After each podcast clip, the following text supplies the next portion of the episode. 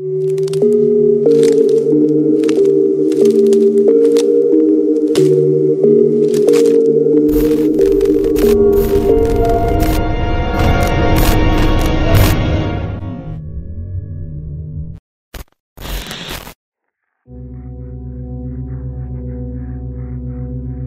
historia que te contaré el día de hoy tiene como lugar el centro histórico de la Ciudad de México, más exactamente en la Catedral Metropolitana, y fue contada por un conocido que no quiere decir su nombre, más por pena que por cualquier otra cosa, pero bueno, esta historia será contada desde su perspectiva y fue redactada para su mejor entendimiento. Es así que acompáñame a ver la historia del Jesús sin hogar de la catedral.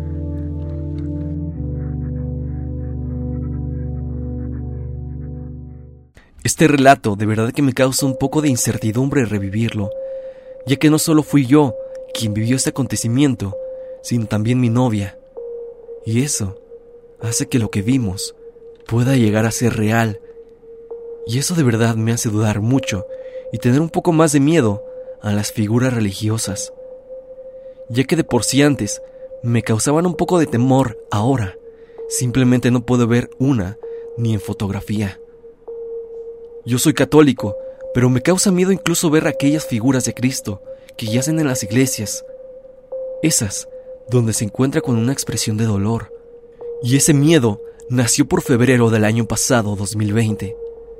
Una noche en donde ni siquiera pensaba encontrarme con algo así.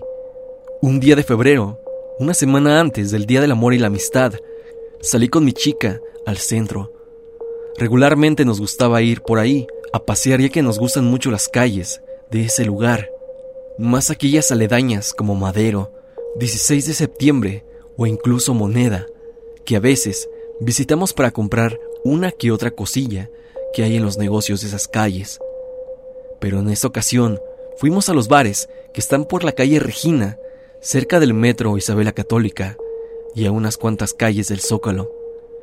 Fuimos ahí a los bares para celebrar el 14 de febrero ya que por diferentes circunstancias no íbamos a poder vernos ese día.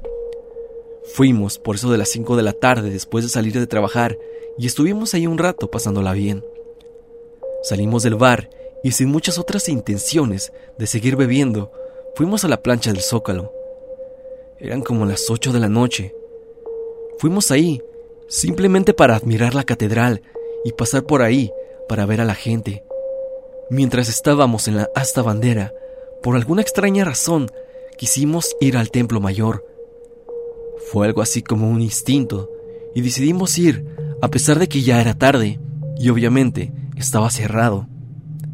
De ahí vimos las ruinas, mientras hablábamos de cómo es que construían esos monumentos en épocas tan rudimentarias. Decidimos caminar justo por detrás de la catedral, y entre ese pequeño pasillo que está entre la catedral y el templo mayor, Vimos algo raro. Observamos a una persona durmiendo en una banca. Pero esa banca estaba dentro de la catedral, algo que se nos hizo de verdad raro. Un indigente probablemente, ya que lo cubría una cobija. Esa parte de la catedral, no sé si era por el día o por qué situación, pero estaba realmente oscura. No podíamos ver mucho más que sombras. Entre ellas la de aquel hombre que estaba en la banca, y que debido a nuestra presencia pareció incorporarse.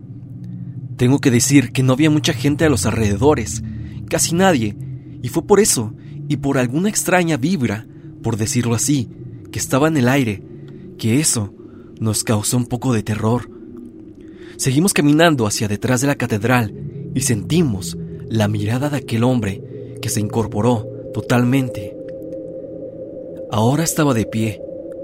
Por algún reflejo instintivo, o no sé, comenzamos a caminar rápido. Ahora nos encontrábamos en la parte izquierda de la catedral, viéndola de frente, es decir, del otro lado donde vimos a aquella persona. Yo y mi novia estábamos espantados. Había una mezcla de emociones, ya que no sabíamos por qué sentíamos miedo, pero a la vez y por nerviosismo estábamos riendo. Le dije que regresáramos para ver quién era, ya que muy probablemente era alguien que se había cruzado la reja de la catedral para merodear o querer tal vez robar algo. Entonces, podríamos avisar a algún policía para que viera qué pasaba. Regresamos con cautela a aquella banca.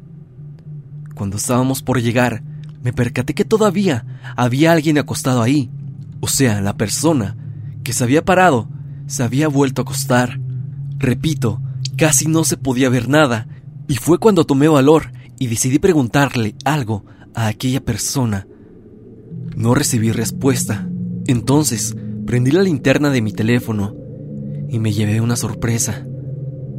Ahí, en lo que nosotros creíamos que era una banca, se trataba de una especie de escultura o estatua hecha por algún metal.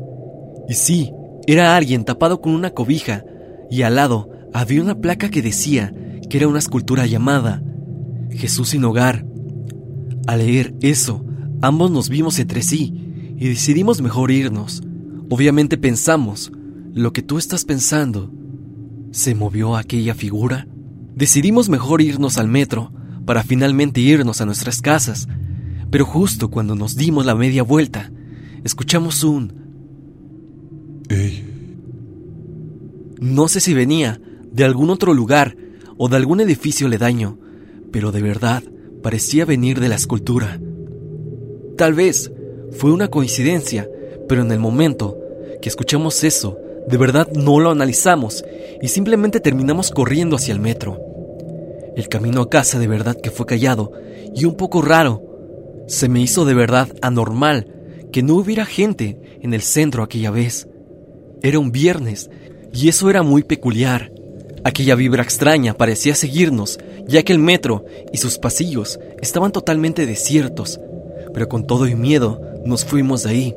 A la mañana siguiente investigué un poco acerca de eso que vimos. Y ahora sé lo que era.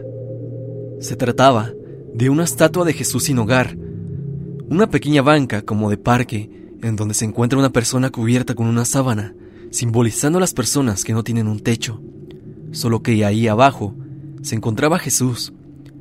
La escultura es como de alguna aleación de metal que hace que se mire vieja y deteriorada, pero descubrí que apenas había sido inaugurada un mes atrás, en enero.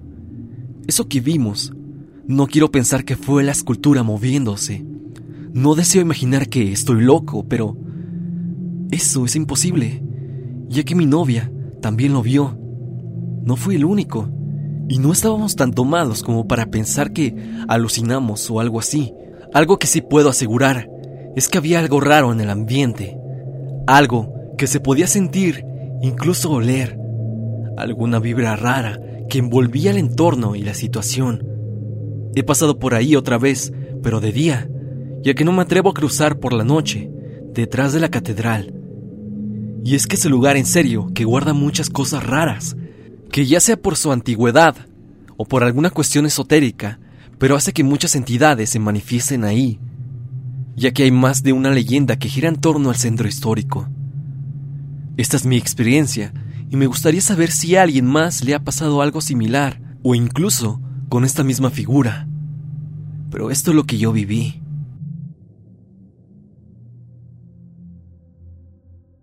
Esta ha sido la experiencia de un amigo que quiso contarme su historia.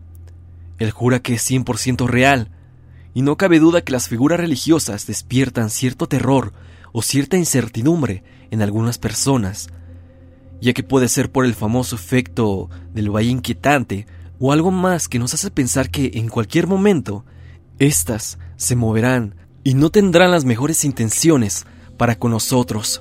Esta ha sido una pequeña experiencia, ya que este canal será para relatos y anécdotas de terror. Es así que si quieres apoyarlo y también el contenido, puedes enviarme tu anécdota al correo que estás viendo. Dime en los comentarios qué te ha parecido el video y lleguemos a la meta de mil likes solamente para saber que les gustó la idea del canal y la experiencia que acabamos de escuchar. No olvides seguirme en redes sociales, ya sea en mi Facebook o en mi Instagram, donde podremos estar en contacto. Recuerda que la música que se ocupó en el video del día de hoy pertenece a Repulsive. El link a su canal está en la descripción del video. Sin más que decir, recuerden que yo soy Stan y les deseo dulces pesadillas.